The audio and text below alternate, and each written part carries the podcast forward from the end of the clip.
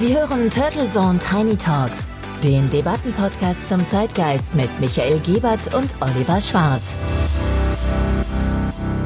Guten Morgen und herzlich willkommen zur Episode 144 der Turtle Zone Tiny Talks. Schön, dass Sie auch diesen Montag wieder mit uns zusammen in die neue Woche starten. Mein Name ist Michael Gebert. Und ich bin Oliver Schwarz und an diesem 16. Oktober freuen wir uns wieder auf eine spannende Debatte. Ja, und zu Beginn wollen wir aber noch einige ernste Gedanken loswerden, denn die Bilder und Nachrichten aus dem Nahen Osten müssen jeden zivilisierten und und friedliebenden Menschen erschüttern. Das kann man nur unterstreichen. Wir könnten viele wichtige und intensive Episoden machen über seit Jahrzehnten ungelöste Konflikte zwischen Israel und den Palästinensern, über historische Fehler und Scharfmacher auf allen Seiten, über die Rolle des Irans und anderer Feinde Israels und über die Menschenrechtssituation im Gazastreifen. Aber all das kann angesichts des brutalen Angriffs der Hamas auf israelische Zivilisten nur falsche Zeichen setzen. Denn eins muss klar sein, nichts und niemand rechtfertigt diese Aggression, diese Brutalität und die Ermordung so vieler Menschen. Ja, Oliver, ich glaube, das war deutlich und damit sprechen wir auch unseren Hörerinnen und Hörern aus dem Herzen. Der Schock in Israel sitzt natürlich sehr, sehr tief und man muss kein Prophet sein, vorherzusagen, dass die Folgen für den erhofften Frieden in dieser Region desaströs sein werden. Mit vielen weiteren Opfern unter Zivilisten auf beiden Seiten ist wahrscheinlich leider zu rechnen und es ist weiß Gott nicht der richtige Zeitpunkt für kleinkarierte parteipolitische Scharmützel hier in Deutschland und auch für Angriffe der Union auf die Ampelregierung. Eindeutig. Aber nun zurück zu unserer heutigen Episode, Michael. Du siehst mir aus, als ob du einen Debattenvorschlag im Köcher hast. Ja, Debattenvorschlag im Köcher könnte man so sagen, denn mir ist wirklich ein Licht aufgegangen. Oha, meinst du das Rotlicht hier im Studio, dass wir auf Sendung sind? Oder welche Erleuchtung ist dir denn widerfahren? ich lese ja teilweise auch noch wirklich ganz einfach Bücher so mit Umblättern und habe da gerade eine Geschichte gelesen und ein kleines Büchlein, eine Abhandlung zum Thema Licht von Sergei Haroche.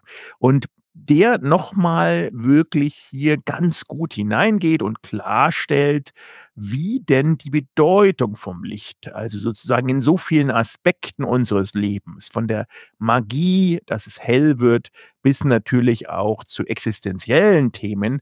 Und es ist ähm, sehr, sehr spannend und gleichzeitig auch im wahrsten Sinne des Wortes erhellend gewesen, diese Geschichte zu lesen. Dann lass uns alle Scheinwerfer anschalten und eintauchen eine wissenschaftliche, historische und kulturelle Expedition gleich nach unseren Sponsoren hinweisen. Dieser Podcast wird Ihnen präsentiert von Visual Communications Experts. Wir bringen Sie auf Sendung. Video, Livestreaming, Webinare und Podcasts. Ihre Experten für Audio und Video in der Unternehmenskommunikation. Weitere Informationen unter www.visual-communications-experts.com. Dieser Podcast wird Ihnen präsentiert von LivePR, das Tool zur Abwicklung Ihrer digitalen PR.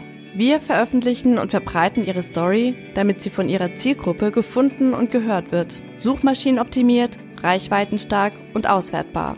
Mehr Informationen unter livepr.de/info. Da sind wir wieder zurück bei Turtle Zone Tiny Talks und Sie hören heute die Episode 144. Und wir sprechen über einen guten Freund, das Licht. Jedes Lebewesen, ob Mensch, Tier oder Pflanze, liebt es und braucht es ja, bis vielleicht auf einige ganz wenige Tiefseebewohner. Insofern, Michael, führ uns einmal in die vielfältige Bedeutung des Lichts ein was dich an diesem Thema so fasziniert hat. Ja, zum einen ist Licht natürlich äh, immer, wenn man Personen fragt, gleich Leben. Wir hatten mal, erinnere ich mich, lieber Oliver, eine Folge, wo wir auch das Thema Festival des Lichts ansatzweise mal diskutiert haben. Die Wali war da eines der Themen und auch die Symbolik gerade des Lichts in verschiedenen Kulturen.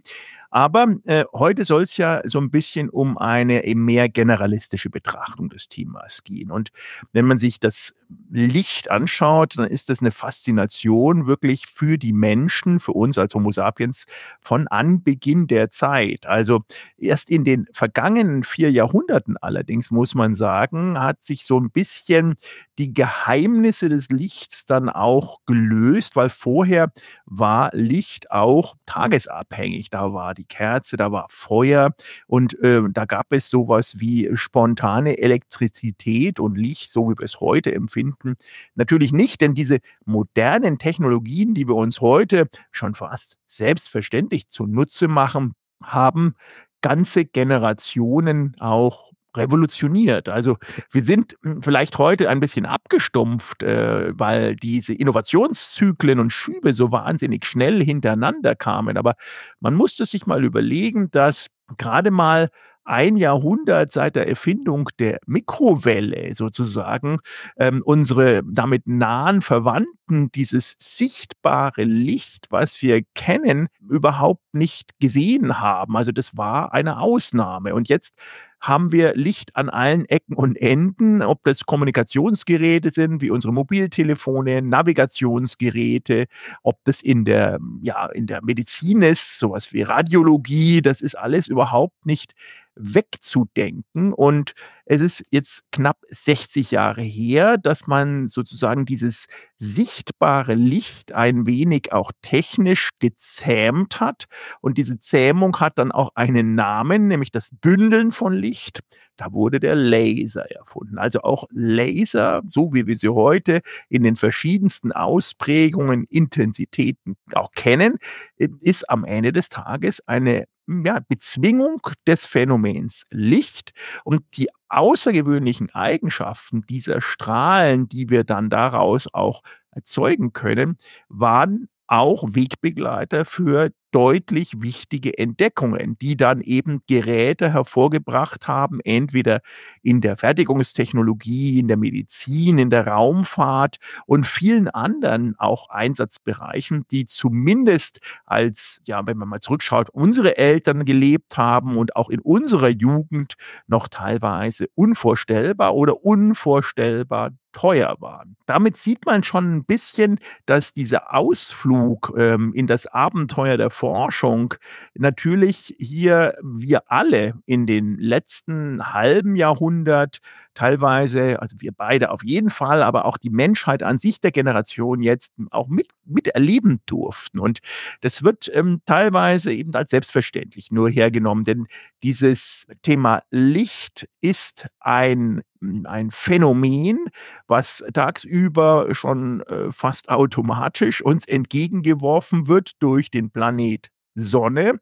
Aber in dem Moment, wo wir das Phänomen sozusagen aus dieser Naturgewalt entkoppeln und damit unerwartete, teilweise auch überraschende neue Ergebnisse erzielen können, in dem Moment wird es eben spannend für auch ganz normale Haushaltsthematiken, wie zum Beispiel die von mir anfangs erwähnte Mikrowelle, die nichts anderes ist als mehr oder weniger eine Zehntelsekunde Mikroprotonen Lichtpenetration von Objekten. Also auch dort werden plötzlich aus großen Lichtimpulsen kleine, fragile, flüchtige Lichtteilchen, die dann wiederum in der Wechselwirkung mit dem bestrahlten Objekt für Wärme sorgen und dann den einen oder anderen Computerfreak oder der keine Lust auf Kochen hat, damit auch dann mit neuem, tollen, warmen Essen beglücken. Also man sieht, die Reichweite ist brutalst. Mir fallen, Michael, bei den Stichworten Licht und Biorhythmus sofort unsere gepanzerten Freunde, die Schildkröten ein. Und da unser Podcast ja Turtle Zone Tiny Talks heißt, passt das vielleicht ja sogar ganz gut. Bei den Landschildkröten fällt auf, dass es dämmerungs- und tagaktive Tiere sind.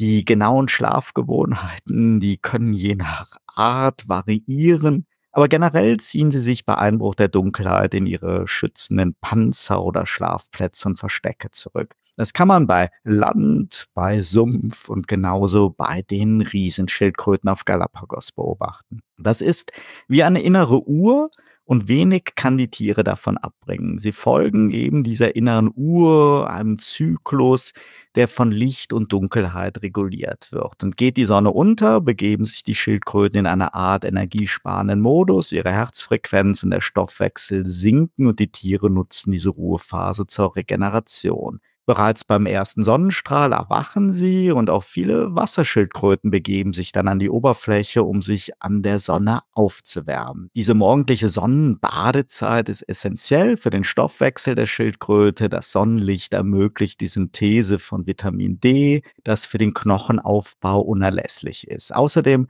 steigert die Wärme ihre Körpertemperatur, was wiederum ihre Mobilität und Verdauung fördert. Wenn Schildkröten appetitlos sind oder Knochenerkrankungen haben, dann liegt dies meist an unzureichendem Sonnenlicht. Das passiert hauptsächlich in Gefangenschaft oder wenn sie aus ihrem natürlichen sonnenreichen Lebensraum umgesiedelt werden. In der Privat- und Zoohaltung der Tiere sind daher ausgeklügelte Beleuchtungssysteme sehr wichtig, die das Licht und die Wärme der Sonne ersetzen sollen. In der Natur dient die Sonne den Tieren auch als eine Art Kompass. Anhand des Sonnenstands können sie ihre Orientierung justieren und finden so zu ihren Futterplätzen oder Rückzugsorten zurück. Und jetzt ist es spannend, was das für uns Menschen bedeutet.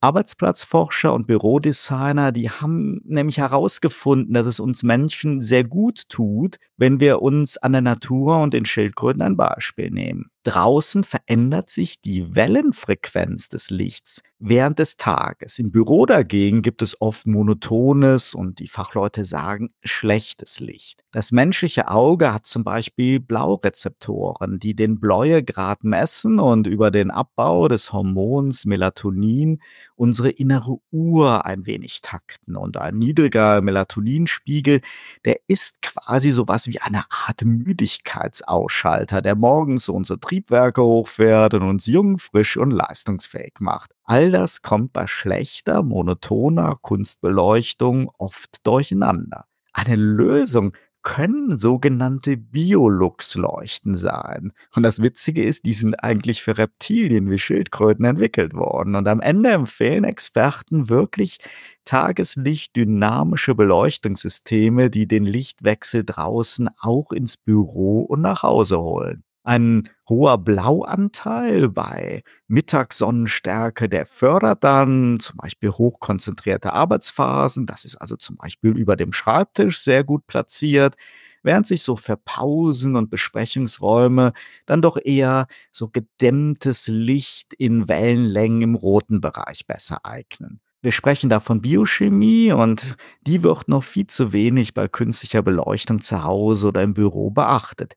Wir leben viel zu viel mit minderwertigem Licht, von unserem teils unnatürlichen Tagesrhythmus mal gar nicht gesprochen. Wichtig ist gutes Licht in Ländern, das können wir uns vorstellen, in denen die Sonne weniger scheint, gerade im Winter, und da die Menschen doch nicht wie kleine Landschildkröten in Winterschlaf gehen können, gibt es halt immer mehr Initiativen, um Tageslicht, dynamische Beleuchtung dort auch gesetzlich vorzuschreiben. Und die Wissenschaft weiß längst, wie schädlich Lichtverschmutzung für viele Tiere und auch Menschen ist.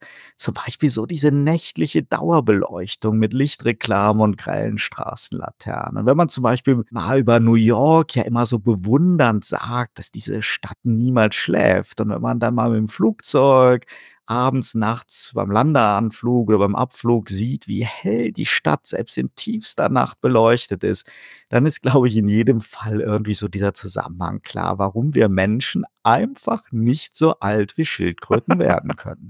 du, manchmal ist es auch gar nicht mal so schlecht, nicht so alt zu werden. Natürlich Longevity und Methusalem-artige Züge spielchen da ein bisschen dagegen. Aber erstmal danke für die Ausführungen und natürlich, wie hätten wir es anders erwartet, die Querreferenz zu unseren Freunden, den Schildkröten festzuhalten, glaube ich, ist auf jeden Fall, dass Licht essentiell für uns Menschen ist. Denn ohne Licht kein Leben, keine Farben, keine visuellen Eindrücke, schlichtweg gar nicht viel ganz Lebenswertes. Denn Licht ist dann ja eigentlich nicht nur das, was wir als selbstverständlich wahrnehmen, sondern es wirft eben auch genau den Schatten auf das, was wir nicht wahrnehmen. Und ob das jetzt bereits in der Antike den Menschen klar war, dass Licht etwas ganz, ganz Besonderes ist, denn ob das jetzt religiöse Inszenierungen waren, Aufführungen, besonders dramaturgisch aufbereitete,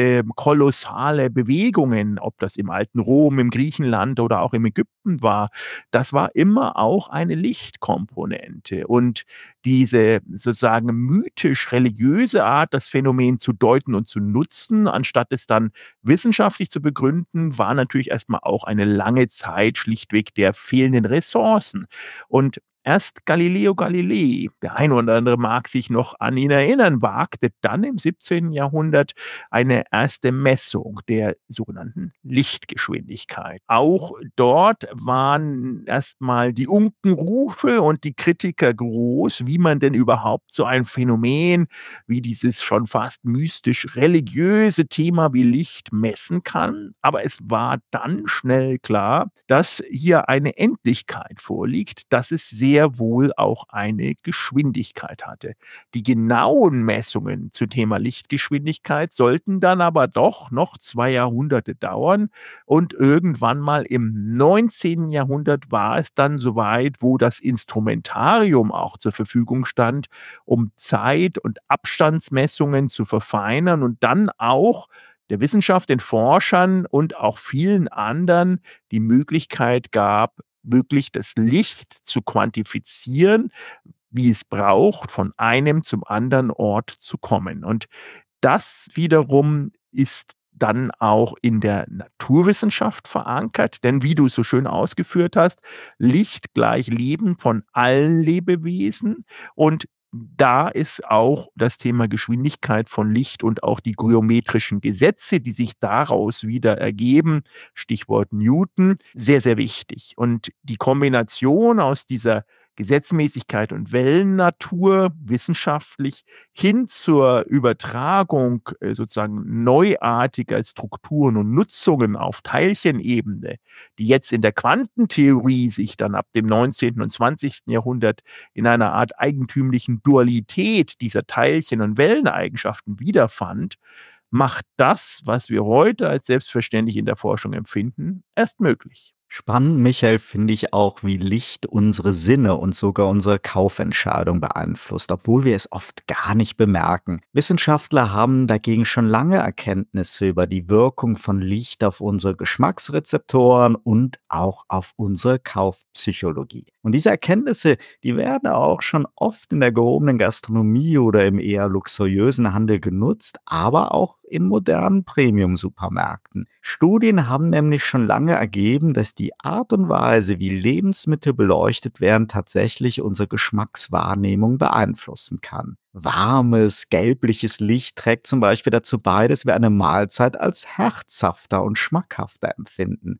Und Kaffee wird als süßer empfunden, wenn er unter warmem weißen Licht serviert wird im Vergleich zu einem kaltweißen Licht. Bei Wein wissen wir, dass schon die Gläser ja einen großen Einfluss auf unser Geschmackserlebnis haben, aber die Wirkung von Licht ist vielen von uns unbekannt. Dabei ist es frappierend, wie unterschiedlich exakt derselbe Wein schmeckt, wenn sich die Beleuchtung ändert. Ja, ich hoffe mal nicht, dass der Wein, der Rotwein besser schmeckt bei Kerzenschein und dann am nächsten Tag neben dem Kopf, den ich habe, auch vielleicht die Person, die ich bei diesem Essen, diesem damals dann bei diesem Licht wunderbar empfundenen Wein als denkbar anders sehe. Besonders spannend ist es, glaube ich, bei Weißwein und da hatte das Licht massive Auswirkungen auf eben unser Geschmackserlebnis. Interessanterweise spielen hier aber auch kulturelle Faktoren Faktoren eine Rolle. In manchen Kulturen wird beispielsweise angenommen, dass rotes Licht den Appetit fördert, während blaues Licht als appetithemmend gilt. Das ist aber noch nicht jetzt sozusagen global verifiziert. Spannend, wie es da zu diesen kulturellen Unterschieden kommen kann. Die Erkenntnisse von solchen Forschungsansätzen, die dürfte dann aber am Ende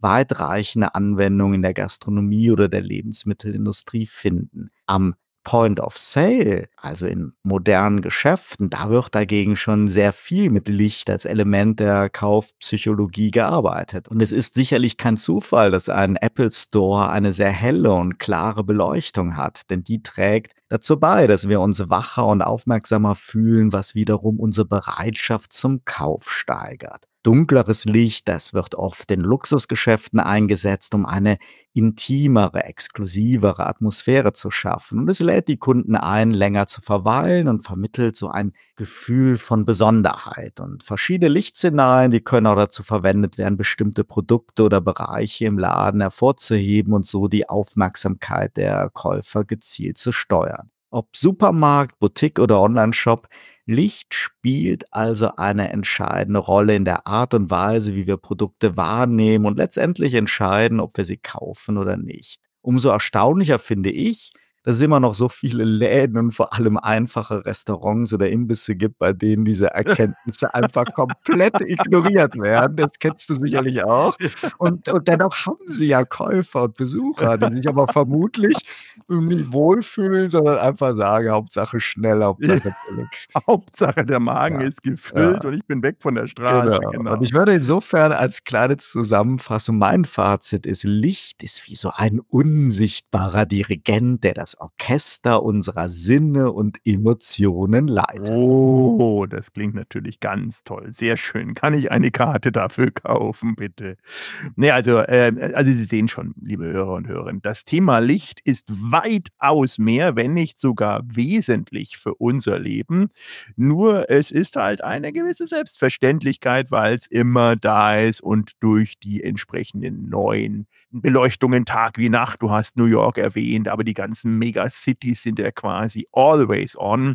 Gibt es auch keine Differenzierungen mehr und Licht sind auch Spektakel. Also wenn man sich mal überlegt, die komplette Unterhaltungsindustrie ist abhängig von Licht, ob das Konzert ist, Live-Erlebnisse, Indoor, Outdoor, bis hin zur kompletten Glücksspielindustrie, Las Vegas und Co. sind abhängig von Lichtgefühlen, um dann auch genau dieses wohlig warme Wohlfühlatmosphärenumwelt zu schaffen, die es eben ermöglichen, entweder entertained zu sein oder dann auch motiviert zu sein, viel Geld auf den Tisch zu legen und das Risiko einzugehen, wirklich zu spielen. Und damit sind wir auch schon fast wieder am Ende der heutigen Episode der Turtles und Tiny Talks. Noch ein letzter Gedanke.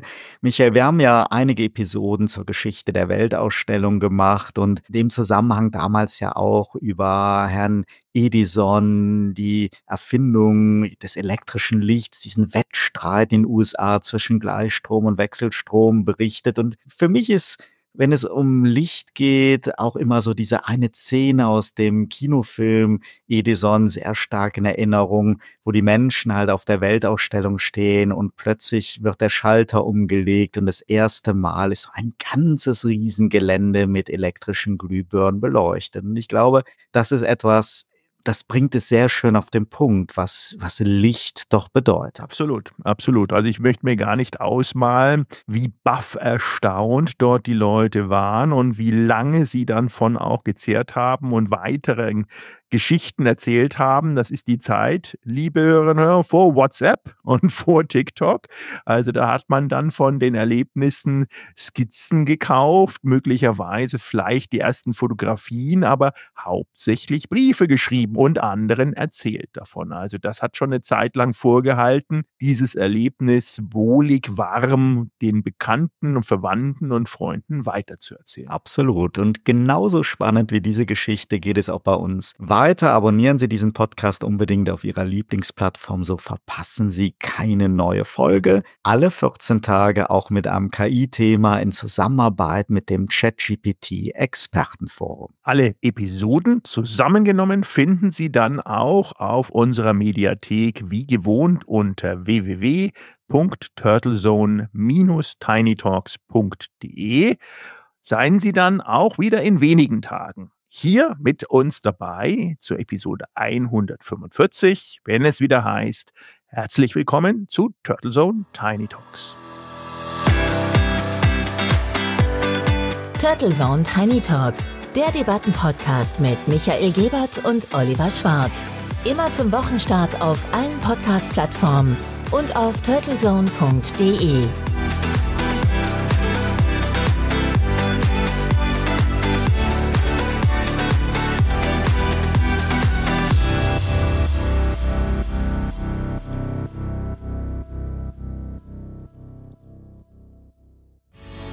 Für Werbung in diesem Podcast oder eine Sponsoring-Partnerschaft wenden Sie sich bitte an Turtle Media unter 0721 977 907 15.